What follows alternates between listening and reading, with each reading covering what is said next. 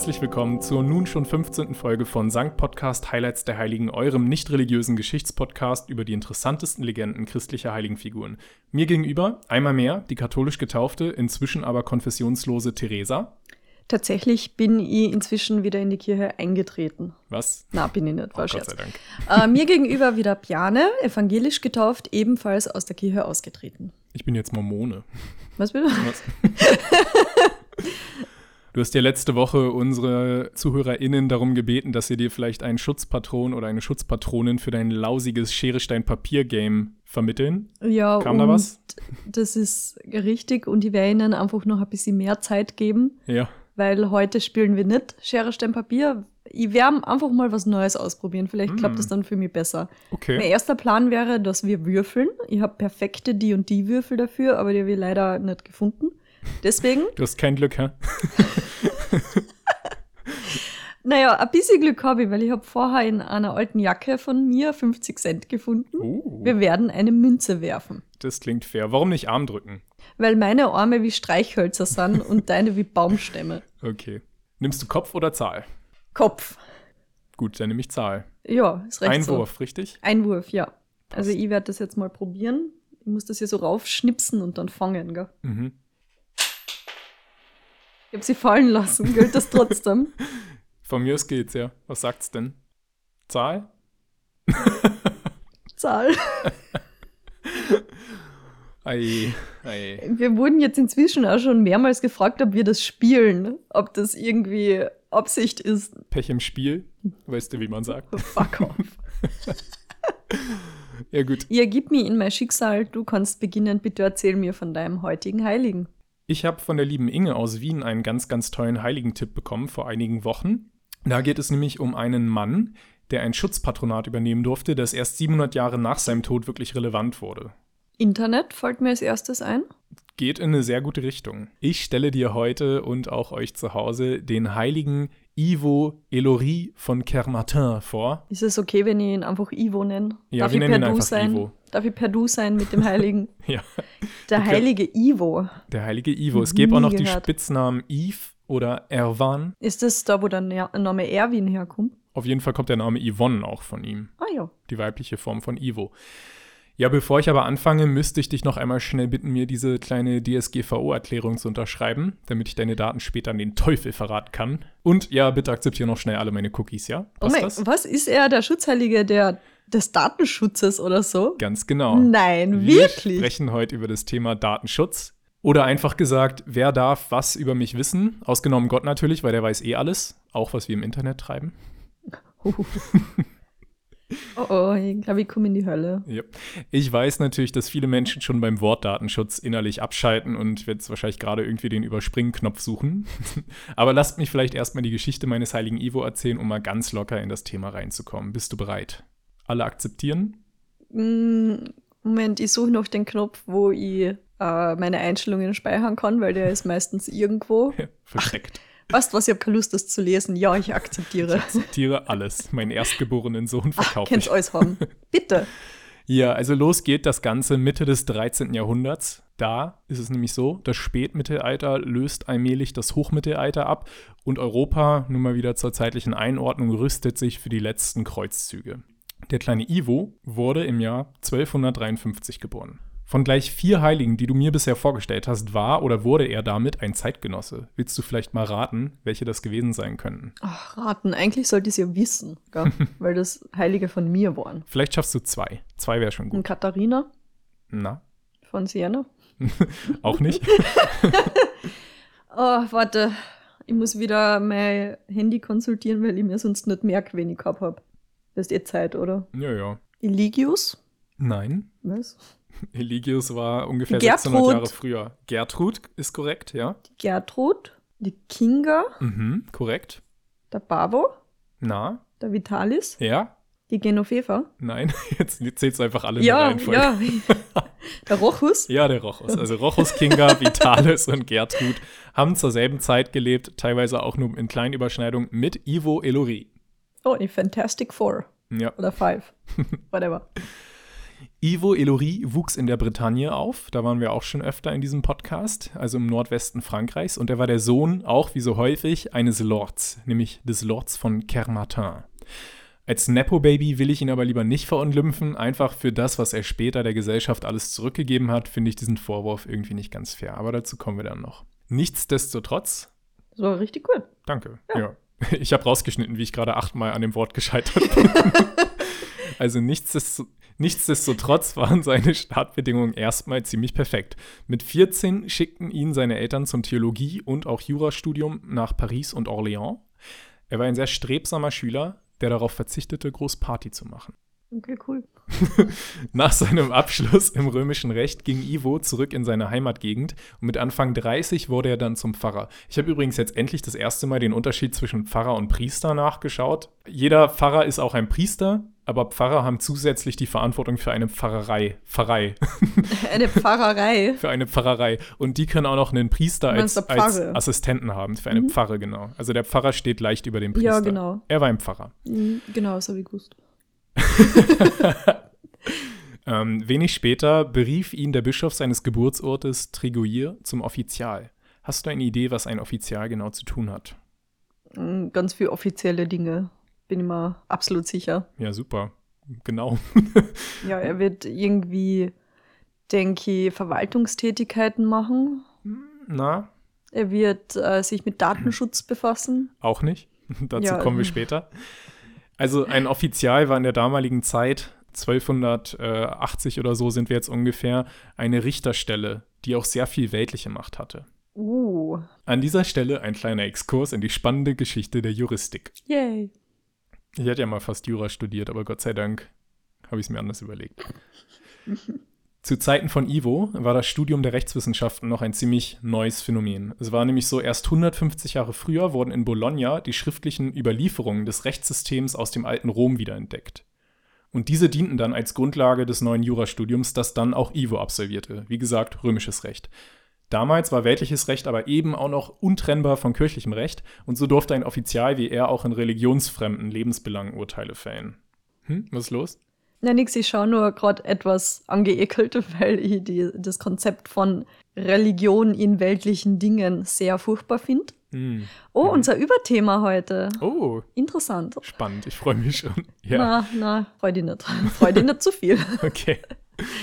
Ähm, generell war es übrigens so, dass ein funktionierendes Justizsystem zwar grundsätzlich gewünscht war in der Gesellschaft oder auch von den Mächtigen. Ja, konnte schon, oder? Ja, genau, weil Anarchie kann nicht gut sein für die Gesellschaft. Und auch der Schutz der Armen vor den Reichen war an sich wichtig, denn, um es mal ganz platt auszudrücken, wenn alle kleinen Fische aufgefressen wurden, dann verhungern irgendwann auch die großen Fische. Beim Mittelalter, wenn man um das Thema äh, Justiz nachdenkt, denkt man wahrscheinlich häufig an so sehr drakonische Strafen auch für kleinste Delikte. Also du hast mein Schaf komisch angeguckt, Kopf ab, so nach dem Motto. Der Grund dafür war nicht nur einfach stumpfe Grausamkeit, sondern die geringe Aufklärungsrate von Verbrechen. Das heißt, die wenigen Bösis, die dann mal erwischt wurden, mussten einfach umso härter leiden als abschreckendes Beispiel. Vielleicht bin ich da jetzt ein bisschen zu tief abgestiegen, aber mhm. ich habe diese Woche ein sehr cooles YouTube-Video entdeckt, das heißt Advice for Time Traveling to Medieval Europe oh, vom das Kanal ist mir Premodernist. Jetzt Hast du es auch gesehen? Das ist mir jetzt vorgeschlagen worden schon mehrmals und ich habe mich schon gefragt, warum. Also ich habe es mir, ja. ich habe mir vorgenommen, es anzuschauen. Cool. Aber das finde ich witzig, dass du schaust es da an und ich krieg's noch vorgeschlagen. Hm, hm. Datenschutz. Datenschutz wer? ich packe den Link in die Show Notes, also schaut da mal rein, da wird einfach gut beschrieben, wie man sich so ein Justizsystem in der damaligen Zeit vorstellen konnte. Interessant. Nun kommen wir aber schnell wieder zurück zu Ivo. Er war in seiner Funktion als Kirchenrichter alles andere als drakonisch. Gott sei Dank. Stattdessen machte er sich sogar rasch einen Ruf als unbestechlich, gerecht und vor allem vorurteilsfrei gegenüber Angeklagten, die aus weniger angesehenen Schichten stammten. Er hörte denen zu, die normalerweise nie Gehör fanden, also Witwen, Waisen, Arme und so weiter. Die damals noch üblichen und nicht mal untersagten Geschenke an Richter lehnte er auch alle ab. Also er war unbestechlich, wie gesagt. Uh. Dazu gibt es auch ein schönes Kirchenfenster, was ich dir kurz zeigen möchte. Ich habe gerade nicht mehr auf Lager, wo ich es her habe. Ich reiche das nach. Beschreib doch mal kurz, was du da siehst. Also es ist ein dreiteiliges Fenster. Auf der einen Seite würde ich mal sagen, ist ein Angeklagter, auf der anderen halt auch noch ein Dude, aber der in der Mitte interessiert uns das, nehme ich an, ist der Ivo. Genau. Er hat nicht sogar einen kleinen Heiligenschein. Oh ja. Er hat ein Buch in der Hand und er schaut sehr weise drein. Mhm. Wir sehen vor allem die Männer rechts und links. Der linke, der hat ganz, ganz feine Kleidung an und man kann es nicht so richtig erkennen. Der hat da eine große Goldmünze auch gerade in der Hand, die er dem Ivo ah. anbietet. Der andere Mann wiederum in Lumpen hat seinen Hut so äh, ganz bescheiden noch abgenommen und bittet so mit seiner Hand. Ah. Und Ivo wendet sich dem Armen zu nicht dem Reichen, der ihn bestechen Verstehe, will. verstehe. Ähm, nach circa 13 Jahren als Offizial legte Ivo sein Amt dann nieder, um das Erbe seiner inzwischen verstorbenen Eltern in Kermartin anzutreten. Und er nutzte sein Vermögen wieder, um den Armen in Not zu helfen. Zudem fing er nun an, als Anwalt zu arbeiten, als sogenannter Anwalt für die Armen, wie man ihn heute nennt. Mhm. Ohne ein Honorar zu berechnen, vertrat der liebe Ivo all jene, die er für gerecht hielt und die sich sonst kein Anwalt leisten konnten. Oft beglich er für seine MandantInnen auch früher entstandene Prozesskosten aus seiner privaten Tasche. Er ist wirklich ein guter. Er ist ein extrem guter. Und um das Ganze mal ein bisschen konkreter zu machen, will ich dir kurz die berühmteste Legende aus dieser Zeit erzählen. Es geht dabei um eine Witwe aus der Stadt Tours, die auch nicht allzu weit entfernt ist. Mm. Tours, ja. Martin, Martin. Martin von Tours, ganz genau. Also diese Witwe aus Tours, die wurde übers Ohr gehauen von zwei herumreisenden Schlawinern. Ach, diese Schlawiner. Mhm. Diese hatten sie gebeten, auf ihre kostbaren Waren aufzupassen. Die hatten sich nämlich als so reisende Händler ausgegeben und haben ihr gesagt, also wenn sie wieder zurückkehren, dann holen sie das gemeinsam ab und bis dahin soll sie es einfach behalten.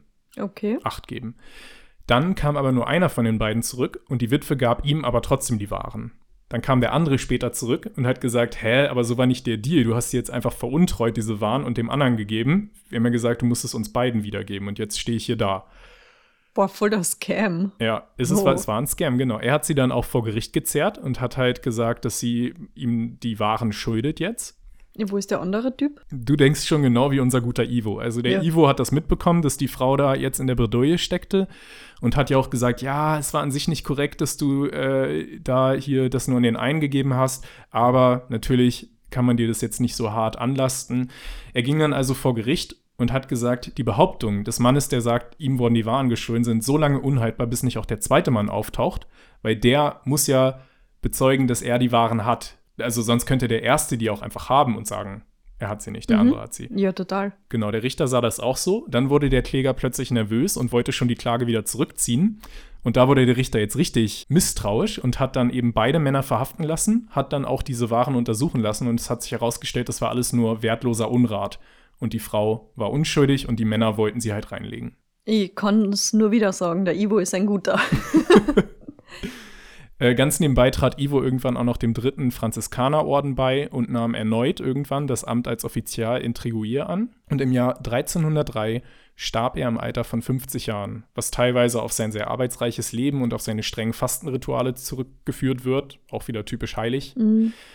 Heilig gesprochen wurde Ivo Elory von Kermartin keine 45 Jahre nach seinem Ableben durch Papst Clemens VI. Sein Gedenktag ist heute der 19. Mai, was eben auch das Sterbedatum von ihm war. Warum ist er heilig, fragst du dich vielleicht. Wegen seiner Gerechtigkeit und das, also alles, was du mir jetzt von ihm erzählt hast, klingt für mich schon nach Heiligkandidat. Also mhm. wundert mich jetzt eigentlich nicht. Aber wundert es dich, dass ich noch gar kein Wunder erwähnt habe? Das wundert mich sehr. Ich finde das höchst wunderlich. Hier wird es nämlich jetzt wirklich spannend. Es ist nicht offiziell das Wunder, aber das Wunder, was ihm am meisten angerechnet wird, vom Volk zumindest, ist folgendes. Also seine Reliquien findet man heute in der Kathedrale von Triguir, seiner Heimatstadt. Und auf seinem Grab finden wir folgende Inschrift. Advocatus sed non latro. Auf Deutsch, er war Anwalt, aber kein Gauner. Und das war für die Menschen, das war für die Menschen so unvorstellbar, dass ein Mann, der ein Anwalt war, kein böser Mensch war. Das hat für die nicht in den Kopf gepasst, dass sie gesagt haben, das muss einfach ein Wunder sein. Und ich finde das so witzig, Was? dass das inoffiziell als ein Wunder geht, weil wir hatten manche Heilige, Josef von Coppertino musste fliegen, aber bei ihm reicht es einfach schon, dass er, dass er nicht korrupt war. Okay, wow. Ja. Aber Spaß beiseite, wie für einen ordentlichen Juristen typisch, wurde viele Jahrhunderte nach Ivos Heiligsprechung auch die dazugehörige Heiligensprechungsakte gefunden und darin sind dann auch noch andere Wunder, mhm. echte in Anführungszeichen, in großen Anführungszeichen Wunder aufgelistet. Die habe ich mir jetzt nicht näher angeguckt, da war so die Rede von Brotvermehrung mit Hilfe einer Zwergin. Was? Äh, hätte ich vielleicht nochmal genauer anschauen sollen. Ja. Aber mit Brot hat er eigentlich nicht viel am Hut. Oder mit Zwergen? Ja.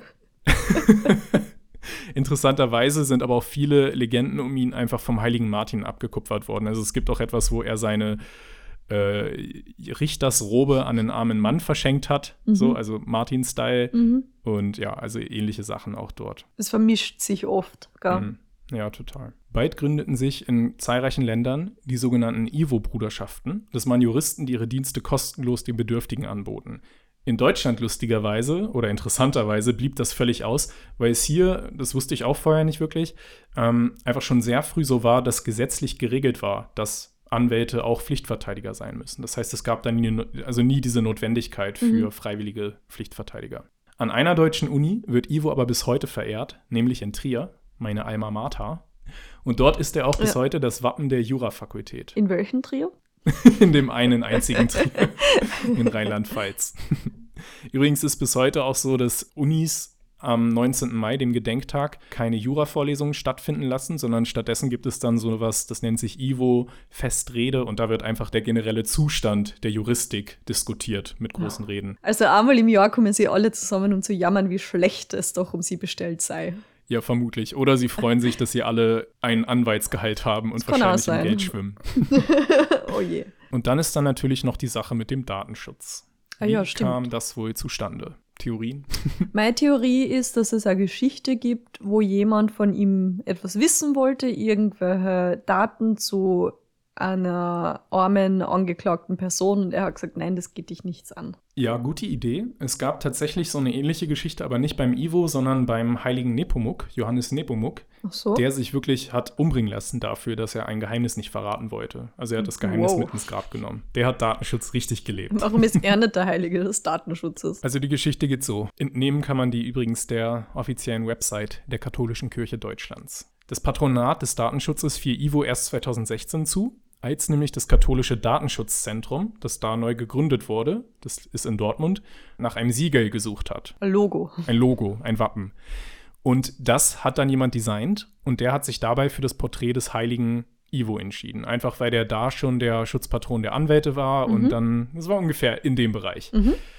Und dann war es jetzt so, also wenn du dich heute an die katholische Kirche in Deutschland wegen eines Anliegens, das den Datenschutz betrifft, wendest, dann kriegst du wahrscheinlich also sagen wir zum Beispiel, ein Beichtvater hat deine Geheimnisse ausgeplaudert, du willst dich beschweren, dann kriegt man einen Brief, höchstwahrscheinlich, wo ein Stempel drauf ist mit dem Antlitz Ivos.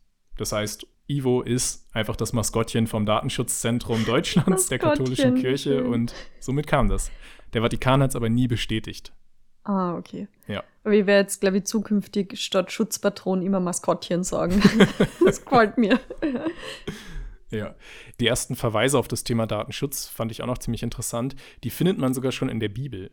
Dort gibt es eine Geschichte von König David, der irgendwann sein Volk zählen lässt und danach richtig dolle Gewissensbisse kriegt dafür und sich bei Gott entschuldigt. Was? Weil das einfach nicht in Ordnung war oder so. Es, es war nicht ja, okay, sie zu zählen? Ja, weil Zählen ist der erste Schritt, um dann Steuern zu erheben und Steuern waren irgendwie auch sündhaft oder so. Da gibt es auch noch andere Geschichten, dass die Leute, die die Steuern erheben, dann immer von allen gehasst wurden und Jesus der Einzige war, der mit denen abhängen wollte und so, weil er, naja. Ach, Ivo. Ivo, ja, genau. Ähm, das Thema Volkszählung war dann auch in der Bundesrepublik Deutschland entscheidend, als dort Anfang der 1980er Jahre das Bundesverfassungsgericht eine wirklich weltweit wegweisende Entscheidung zum Thema Datenschutz fällte. Haben. Sie den Ivo dabei auch berücksichtigt? Na, der hat da leider keine Rolle gespielt, nur im oh. Hintergrund vielleicht. Da oh. war ja auch noch nicht mal der Datenschutzpatron, erst 2016. Hm. Ach so, ja. genau, also die RichterInnen vom Bundesverfassungsgericht haben damals wirklich sehr, sehr kreativ aus den beiden ersten Artikeln der deutschen Verfassung oder des deutschen Grundgesetzes etwas abgeleitet, nämlich, dass die Menschen ein Recht auf Datenschutz haben sollte. Und was ich dabei so interessant finde, ist, die Mütter und Väter der deutschen Verfassung, die haben darüber noch gar nicht so weit nachgedacht, weil einfach Internet und so gab es da noch nicht so.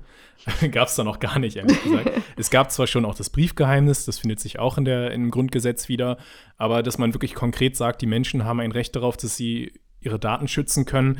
Das war einfach so ein bisschen weitergedacht, weil die RichterInnen da einfach ableiten mussten, was würden die, die das damals geschrieben haben, heute wollen. Und da muss man halt kreativ werden. Und diese Kreativität beim Weiterdenken von Absichten, also herauszufinden, wie bereits tote Menschen über neue Herausforderungen des Fortschritts gedacht hätten, das erinnert mich auch so ein bisschen daran, wie Schutzpatronate von Heiligen ständig geupdatet werden. Stimmt. So wie Josef von Coppertino als Schutzheiliger der Raumfahrt oder Fiakrius für Taxis, Christophorus für LKW-FahrerInnen. Also, der Expedit für Computer. Genau, es ist einfach, ja, da muss man schon ein bisschen einfallsreich werden, um das dann noch auf die moderne Welt anzuwenden. Abschließend will ich bei einem so politischen Thema es mir natürlich auch nicht nehmen lassen, ein bisschen über Österreich zu lästern. Ich habe mir schon gedacht, du redest nur über Deutschland. Ich wollte dich gerade daran erinnern, wo wir sind. Ja gut, dann reden wir doch über Österreich, wenn du willst. Was? In der schönen Alpenrepublik wird seit vielen Jahren versucht, ein sogenanntes Informationsfreiheitsgesetz zu erlassen. Dieses würde den BürgerInnen erlauben, Daten abzufragen, die staatliche Behörden über sie gespeichert haben. In Deutschland gibt es so ein Gesetz seit über 15 Jahren. Österreich ist eines der allerletzten Länder in Europa, die es noch nicht auf die Reihe gekriegt haben, diese Transparenz zum Wohle der Demokratie zu schaffen. Weltweit haben übrigens schon 110 Länder ein Informationsfreiheitsgesetz. Also wir wünschen unseren Freunden in Österreich ganz viel Glück, dass der jüngste Entwurf, der jetzt im Oktober 2023 vorgelegt wurde, im Nationalrat durchgeht und Österreich datenschutztechnisch dann auch mal im 21. Jahrhundert ankommt. Heiliger Ivo, hilf. Und in diesem Sinne, ändert alle mal wieder eure Passwörter, macht ein Backup, legt euch ein VPN zu und nochmal ganz lieben Dank an Inge für den schönen Tipp. Wir sind immer offen für Vorschläge, aber unsere E-Mail-Adresse verrate ich heute im Sinne des Datenschutzes einfach mal nicht. Das so funktioniert das dann, glaube ich, nicht. Ja, danke, dass du mir von ihm erzählt hast. Ich habe nicht gewusst, dass es ihn gibt. Ich finde das extrem cool, wenn so Sachen wie Datenschutz, so mhm. obskure Dinge, an die man jetzt überhaupt nicht denkt im Zusammenhang mit Religion und so, dass die auch einen Schutzheiligen haben. Das ist sehr cool. Ja. Ja, wir haben scheinbar wieder ein bisschen ein Überthema. Äh, Religion, die sich einmischt, wo sie sich nicht einmischen sollte. Während mein Heilige und was sie für die Kirche bedeutet, extrem interessant ist, lustig ist ihr Geschichte nicht. Okay. Interessant wird es aber schon deshalb, weil es im Vergleich zu unseren bisherigen Leuten auch fast schon zeitgenössische Heilige ist. Oh, wow. Die Rede ist von Gianna Beretta Molla. Schon mal von ihr gehört? Na, klingt italienisch. Ja, wir hören das schon am Namen. Sie ist tatsächlich Italienerin. Sie ist 1922 in Magenta als das zehnte von 13 Kindern geboren. Mhm. Also ich glaube wirklich unser unsere jüngste Heilige. Jüngste Heilige. Ja. Ich habe nachgeschaut, die Josefina Bakita ist, die war vor ihr. Die Familie ist dann ein paar Mal umgezogen, am Ende nach Bergamo, was in der Nähe von Mailand liegt. Dort ist Gianna aufgewachsen und hat eigentlich von Anfang an von ihren Eltern und Geschwistern den katholischen Glauben vorgelebt bekommen. Sie wurde natürlich getauft, feierte ihre Erstkommunion und später ihre Firmung. Und das alles hat sie schon als Kind, als die heiligen Sakramente sehr, sehr ernst genommen. Mhm für die Berettas ganz selbstverständlich, sie waren wirklich irrsinnig gläubig. Ja. Nicht nur Gianna hat ihr Leben nach dem Glauben leben wollen, einer ihrer Brüder ist zum Beispiel Priester geworden, vielleicht auch Pfarrer, da ich jetzt gelernt habe, dass es da einen Unterschied gibt. Eine Schwester von ihr war Nonne und ein anderer Bruder namens Enrico Beretta trägt momentan den Titel Diener Gottes. Oh, das zeichnet ihn in der katholischen Kirche als möglicher Kandidat für eine Heiligsprechung aus. Das mhm. ist so der erste Schritt. Ist sie also dennoch dann die einzige Heilige? In ihrer Familie? Ja. Momentan ja. Mhm. Hm? Noch, okay. Naja, Gibt es eigentlich auch so richtig schwarze Schafe in der Familie? Irgendwie, weiß ich nicht, Francesco, der kriminell geworden ist oder so? Wenn ja, dann haben sie ihn gut versteckt. Ihre Eltern waren beide Mitglied eines Ordens, der heute schon erwähnt wurde, der dritte Franziskanerorden. Was mir persönlich an dem Glauben der Berettas gefällt, ist, wie sehr sie ihr Leben auf die Nächstenliebe und auf soziales Engagement ausgerichtet haben. Gianna wollte da ebenfalls helfen, wo sie kann, und sie hat dann in Mailand begonnen, Medizin zu studieren. Mhm. Zuerst wollte sie Chirurgin werden, hat sich dann aber auf Pädiatrie spezialisiert. Sie war also Kinderfachärztin. Nebenbei war sie noch so ziemlich überall sozial aktiv, wo es ging, natürlich immer im Dunstkreis der katholischen Kirche. Ja. Nachdem sie eine Zeit lang als Kinderärztin tätig war, hat sie dann geplant, als Missionarin nach Brasilien zu gehen, um dort unter anderem medizinische Versorgung für Menschen zu gewährleisten, die es sich eigentlich nicht leisten können.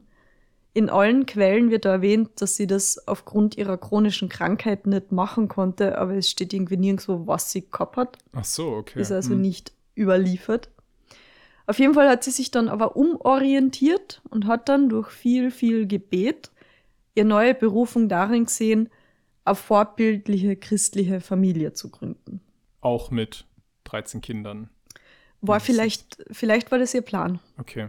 Mhm. Also diesen Plan konnte sie erstmal mit Hilfe eines gewissen Pietro Molla umsetzen. Mhm. Den hat sie 1955 geheiratet. Genau wie sie ist er eher aus einer streng gläubigen Familie gekommen. Er war also genau der Typ Mann, den sie haben wollte. Ja. Gell? War bestimmt ganz viel Spaß bei denen zu Hause auch angesagt. Sie wirken tatsächlich so, als hätten sie immer eine sehr harmonische und glückliche Ehe geführt, was man so liest. Mhm. Es gibt Briefe von ihr, die veröffentlicht wurden an ihren Mann und die waren wirklich sehr, sehr verliebt. Oh wow, Wirkt schon so. Wobei man natürlich immer nur sieht, wie sich jemand nach außen gibt. Wer weiß. Ja. Auf jeden Fall, nach außen gaben die beiden das perfekte Bild einer christlichen Ehe ab. Liebe vor Leuten hat nichts zu bedeuten. Das kenne ich gar nicht. Aber ergibt Sinn, ja. Sie haben dann auch gleich drei Kinder gemeinsam bekommen und jetzt beginnt der Abschnitt in Jannas Leben, für den ihr Geschichte bekannt ist. Bei ihrer vierten Schwangerschaft hat sich ein Fibrom an ihrer Gebärmutter gebildet. Obwohl es sich dabei um einen gutartigen Tumor handelt, hat er doch eine ernste Bedrohung für die schwangere Janna dargestellt, beziehungsweise für ihr Kind. Die Ärzte haben ihr jetzt drei Optionen gegeben. Eine Abtreibung, eine komplette Entfernung der Gebärmutter, also eine Hysterektomie, oder der Versuch, das Fibrom operativ zu entfernen, ohne die Schwangerschaft zu beenden. Okay. Die ersten beiden Optionen hätten das Ende der Schwangerschaft bedeutet, offensichtlich, und das kam für Jana absolut nicht in Frage. Sie hat sich also dafür entschieden zu operieren, was bei Weitem die riskanteste Option war, aber die einzige Möglichkeit, ihr ungeborenes Kind zu retten. Also die riskanteste für ihre eigene Gesundheit. Genau. Für sie stand fest, dass das Leben ihres Kindes wertvoller ist als ihr eigenes. Die Ärzte haben natürlich jedoch zunächst alles getan, um beide Leben zu retten. Mhm. Das Fibrom wurde also operiert, so gut es ging. Das war im zweiten Monat und bis zum siebten Monat konnte die Schwangerschaft noch fortgeführt werden. Dann musste ein Kaiserschnitt durchgeführt werden und Jannas Tochter, ebenfalls Janna, kam im April 1962 gesund auf die Welt. Das konnte Gianna Beretta Molla noch miterleben, Mhm. aber einige Tage nach der Geburt ist sie an Komplikationen in Form einer sepsischen Bauchfellentzündung gestorben. Da war sie 39 Shit. Jahre alt. Schon ziemlich bald nach ihrem Tod, nämlich bereits 1972, wurde der Prozess der Kanonisation auf Betreiben des Erzbischofes von Mailand gestartet. Man sprach ihr den Ruf der Heiligkeit zu, da sie ihr alltägliches Leben stark nach dem Glauben gerichtet hat.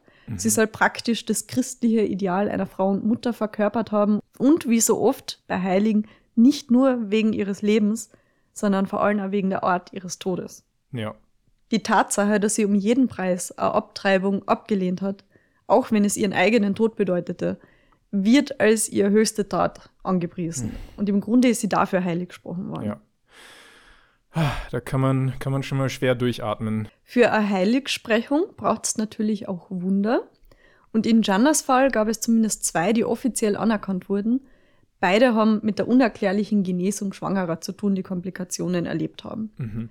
Weil das Ganze noch nicht so lange her ist, haben wir es hier mit einem 1a dokumentierten Heiligsprechungsprozess zu tun. Ich habe sogar ein total praktisches Diagramm gefunden. Mhm. Warte, schau her, jetzt sagst du. Was?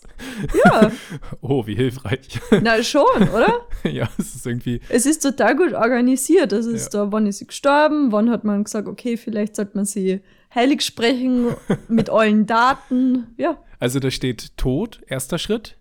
Äh, Step one, die. Step 2 Profit. Sorry. Also genau, da, da sind jetzt fünf verschiedene Stufen. Tod verstehe ich noch und Canonization und Beatification auch. Aber was ist jetzt mit Holy? Also da, sie war dann erst 18 Jahre nach ihrem Tod heilig plötzlich, oder wie? Äh, na, dieser zweite Schritt ist der Vorschlag, dass sie, also der Ruf ihrer Heiligkeit, der sich verbreitet hat und Okay. eben, dass sie vorgeschlagen wurde. Ich werde das sowieso auf Instagram teilen und Ja, eben auf ja. Dropbox, damit ihr es auch anschauen könnt. Ich habe es interessant gefunden, weil es den Prozess, der ja eigentlich sehr bürokratisch ist, einmal ein Mhm. bisschen veranschaulicht. Ja, cool. Sehr interessant auf jeden Fall. Da stehen Mhm. auch noch die verantwortlichen. Ka ah, nee, Kardinal Colom Colombo. Kardinal Colombo unterstützt, hat den Der Fall Kardinal gelöst. Colombo ist eben der Erzbischof von Mailand gewesen, Ah ja, den cool. ich erwähnt habe. Äh, wie hier erkennbar, wurde Gianna Beretta Molla im Jahr 2004 heilig gesprochen. Und weißt du, wer da dabei war? Du? Na, Was? was? Ihre Familie war dabei. Ihr Mann, natürlich ihre Kinder. Das ist ein absolutes Novum in der Geschichte der katholischen Heiligen. Boah, das strange. Hm?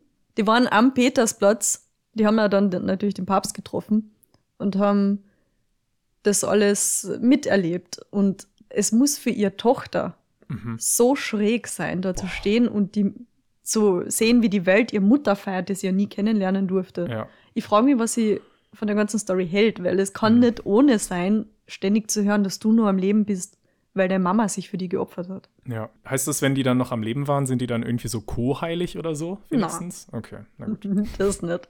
Ihre Tochter ist übrigens auch Ärztin geworden. Okay. Die heilige Gianna ist die Schutzpatron der Ärztinnen überhaupt. Ah. der Mütter und der ungeborenen Kinder. Es wundert also jetzt niemanden, dass Gianna für die christliche Pro-Life-Bewegung ein absolutes Icon darstellt. Mhm. Wir brauchen jetzt gar nicht groß anfangen, über die Einstellung der katholischen Kirche zur Abtreibung und Verhütung zu sprechen, würde ich sagen. Wir wissen, wie die Lage heute ist und vor 60 Jahren war sie sicher nicht liberaler. Und deswegen muss ich ja sagen, eigentlich wundert es mich nicht, wie sie sich entschieden hat. Schau dir mal ihr familiäres Umfeld an. Wer Ja. weiß, wie die Meinung ihrer Familie zu dem Ganzen war? Wie wäre die Reaktion gewesen, wenn sie sich anders entschieden hätte? Mhm. Aber die Tatsache, dass es ihre Entscheidung war, darf man hier halt auch nicht übersehen. Das stimmt, ja. Tatsächlich ist das für mich ein extrem wichtiger Aspekt ihrer Geschichte. Bin ich persönlich mit ihrer Entscheidung einverstanden? Finde ich das gut, was sie gemacht hat? Ist eigentlich nicht relevant. Mhm. Darum geht es bei ihr nicht, sondern darum, dass sie vor eine richtig schwierige Wahl gestellt wurde und ihre Entscheidung selbst getroffen hat. Ja. So möchte ich mir es zumindest vorstellen, idealerweise, wenn man mal die Frage weglässt, wie sehr ihr Umfeld das beeinflusst hat. Ja, das stimmt. Es ist dann immer das, was dann problematisch wird, ist das, was dann Organisationen daraus machen. Also in der Debatte um Pro-Life und Pro-Choice prügeln sich die Seiten ja schon seit jeher. Die einen werden als Kindermörder dargestellt und die anderen als komplette Frauenhasser. Eigentlich geht es aber gar nicht um die Frau. Es geht immer nur um die Frage, ab wann ist ein Fötus ein Mensch. Mhm. Die Frau, die diesen vielleicht, vielleicht auch nicht Menschen in sich tragt, hat für viele einfach null Mitspracherecht. Die ist Ja. einfach nicht relevant für die Pro-Life-Bewegung. Weißt du, was ich meine? Ja, total. Hm? Ja. Und das heißt ja auch immer ähm, My Body, My Choice. Und um das jetzt auf Jana doch rückzubeziehen, hat sie am Ende auch die Entscheidung so für sich getroffen, zumindest wenn wir Genau. davon ausgehen wollen. Genau. Und das ist auch. Stell dir vor, wie das alles klingen würde, wenn man ihr gesagt hat, Ja. sie muss diese Schwangerschaft beenden. Oder wenn man ihr gesagt hätte, du darfst das auf gar keinen Fall tun, egal welche Konsequenzen. hm, Was furchtbarerweise heute durchaus die Meinung einiger Menschen ist.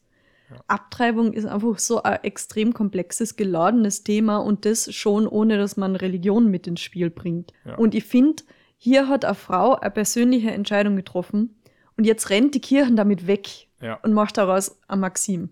ja. Diese Debatte existiert natürlich nicht im luftleeren Raum. Es gibt unglaublich viele Faktoren.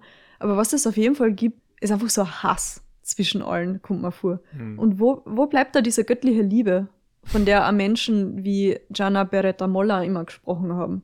Eins ist für mich jedenfalls klar. Jede Art von Religion hat in der Gesetzgebung und in der Debatte um medizinische Eingriffe nichts verloren. In einer idealen Welt kann jetzt Giannas Geschichte erzählen als die Geschichte einer Frau, einer Mutter, einer Ärztin, die Nächstenliebe gelebt hat. Und nicht als die Geschichte einer Institution, die persönliche und medizinische Entscheidungen für Frauen treffen will, die das verdammt noch einmal selbst kennen.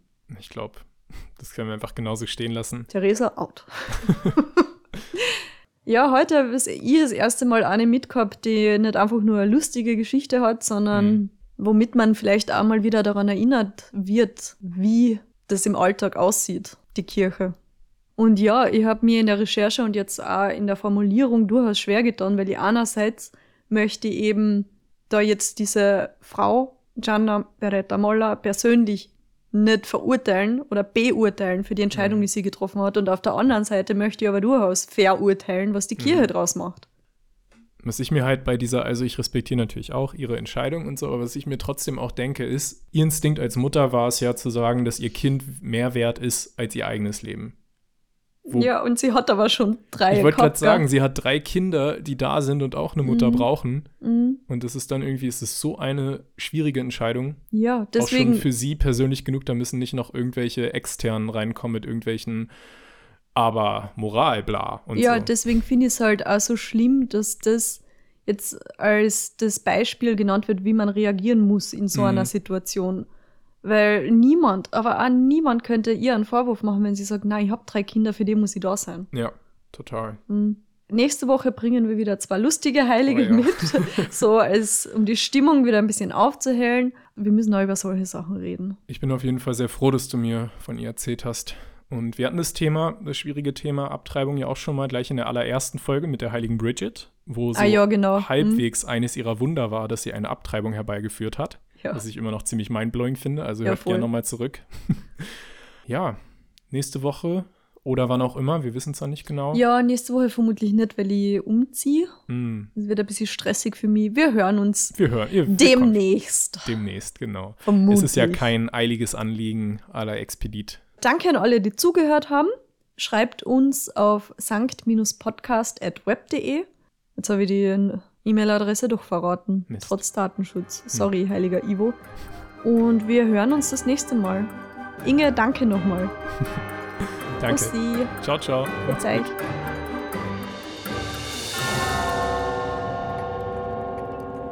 Musik Magic Escape Room Kevin MacLeod in compedec.com. Licensed under Creative Commons by Attribution 4.0 license.